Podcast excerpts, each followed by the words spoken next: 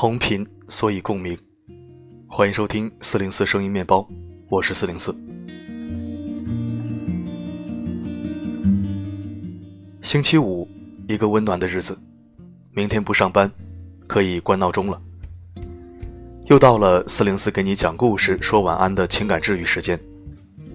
今晚为你分享的文章来自清唱。先下厨房的人爱得深。在家里。你和你的另一半谁先下厨房呢？刚开始读到这个标题，我还觉得这么说是不是有点太绝对了？难道后下厨房的就爱得不深吗？仔细一想，还真是。比如早上，两个人当中最先爬起来做饭的，肯定是出于一种深情和爱意。另一位就扮演了一个吃现成的角色。当然，也或许不下厨房的会在其他地方表达自己的温情。那我们先听文章，然后可以在留言板讨论下厨房的问题。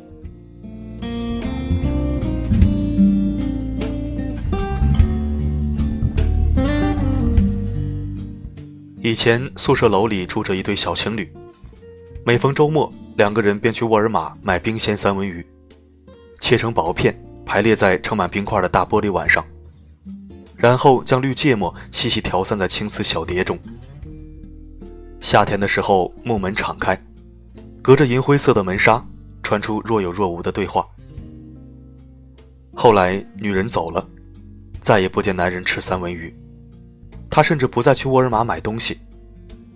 偶有好事者问起，悠悠道：“其实只是他爱吃，因为他爱吃，所以他也有了喜欢，而因为他的离去，他便失了这份喜欢。换一个人。”却依然延续过往的习惯，内心深处竟会有一份偷情的不安。爱情与食物的关系便是如此直白而又微妙。我很喜欢的港星陈松伶刚定居北京时，接受采访，他说爱上了小米稀饭与白菜猪肉馅饺子。后来大家才知道，她的大陆男友现在已经是老公了，是东北人。曾经的女神收割机黎明。与乐基儿恋爱时，亲手煲乌鸡红枣汤给他喝。当时的娱乐记者之间还没有朋友圈和微信群，听到这个消息，都在心里暗暗点头。嗯，终于有人收割天王了。爱情谄媚派，将爱情与食物的关系定义为想留住一个男人，要先留住他的胃。其实，倘若没有了爱，胃是留不住的。纵然你的记忆堪比食神。而他所向往的，或许是旁人厨房里一碟焦香的油炸花生米。食物在爱情中的作用，不是如何留住一个想走的人，而是在彼此都愿意的时候，体味大千世界最俗世、最真实的幸福。爱情使一对心高气傲、阳春白雪的男女陷入俗世，而先下厨房的人，又通常爱对方更为深切。爱他，就想给他做饭。盛宴的准备过程如一场浩大的仪式，入厨者会在上班路上、下班的大巴中痴痴的想：晚上吃排骨还是带鱼，小白菜还是胡萝卜。烟火升腾时，菜入油锅的炸响，在他们耳中则是世界上最绝妙的音乐。最初惴惴不安于对方是否吃辣、是否喜甜、咸淡是否适中。渐渐的，对于爱人的喜好了然于胸，吃菜的人露出心满意足的笑容，就是最高的奖励。所以，那些吃着爱人做的饭，连一个笑脸、一句赞美都没有的，应该拉出去饿着。日常琐碎的烹炸蒸煮中加入爱的调料，于是菜肴里有了快乐的滋味。于卑微的幸福之中加入彼此喜欢的口味。于是欢情变得盛大而深刻。入厨者所要的不过是品尝者的饕餮吃相，在对方的满足中看到自己爱的努力。这时候他们会爱上这个喜欢下厨的自己。如同那句美国谚语所说的：“我爱上的其实不是你，而是爱着你的自己。”男人做饭的时候是不是很性感？一手好厨艺。又有幸每天等到那个按时回家吃饭的人，会让人产生自恋。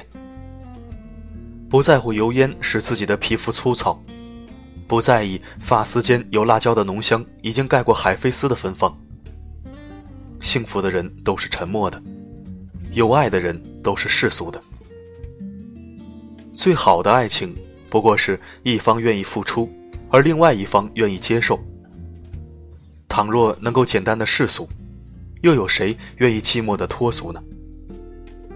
一段爱情，没了厨房里的欢情时刻，多少有些落寞遗憾。樱花有情，然花不常开；玫瑰留香，却芳菲易逝。唯有寄托在一份平常吃食上的相似，会不经意间叩门而入。那个做清炒苦瓜时，喜欢点几滴醋的女子，或许别后经年。每每苦瓜上市的季节，男人依然会时常想念，而女人也会怀念那个做出幼稚的心形煎蛋的恋人。一场无疾而终的恋爱，擦肩而过的不仅是一个人，更是一种习惯，一种生活。那个人在饮食上的独特喜好，成为感情危机时最放不下的牵挂，以及分手后最能勾起回忆的诱饵。你会怎么疼我呢？来，我家大米都给你吃吧。如果一个男人从未为女人下厨，甚至从未在外出回家后带回女人喜欢的小零食，纵然有一万句我爱你，也是可疑的。在每日餐桌间微不足道的默契中，一对男女的了解、理解与谅解。由唇齿之间深入心脏之下、肠胃之中。食色性也，色为激情，食则是包容与习惯。两人每日里餐桌相见，口味相投，爱好和谐，久了便不觉得有何珍贵。直到某日，对面坐的那个给你带来激情的人，却不愿意下厨为你煮一只荷包蛋。或无视你的不快，大吃气味难闻的臭豆腐，你才发现，重新培养餐桌间默契的习惯，重新找到一个因为爱你而爱上某种食物的人，其实是一项浩大的工程。永远爱那个能从厨房里给你端出美食的人。一切美味中所包含的都是爱，爱你，爱家庭，爱生活。唯有爱的足够。才能做出味道足够好的菜。倘若失了这份爱，你会发现，那满桌的盛宴，还未动筷，已成一片狼藉。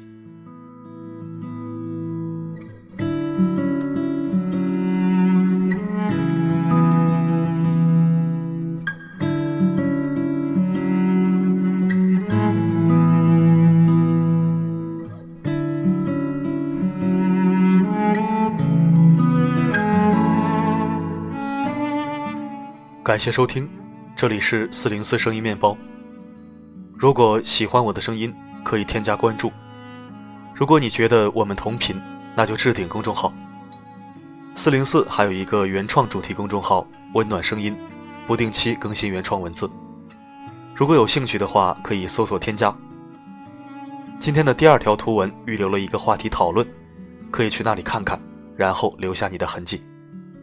明天我会在声音日记本里和你互动聊天。我的声音能否让你享受片刻安宁？我是四零四，不管发生什么，我一直都在。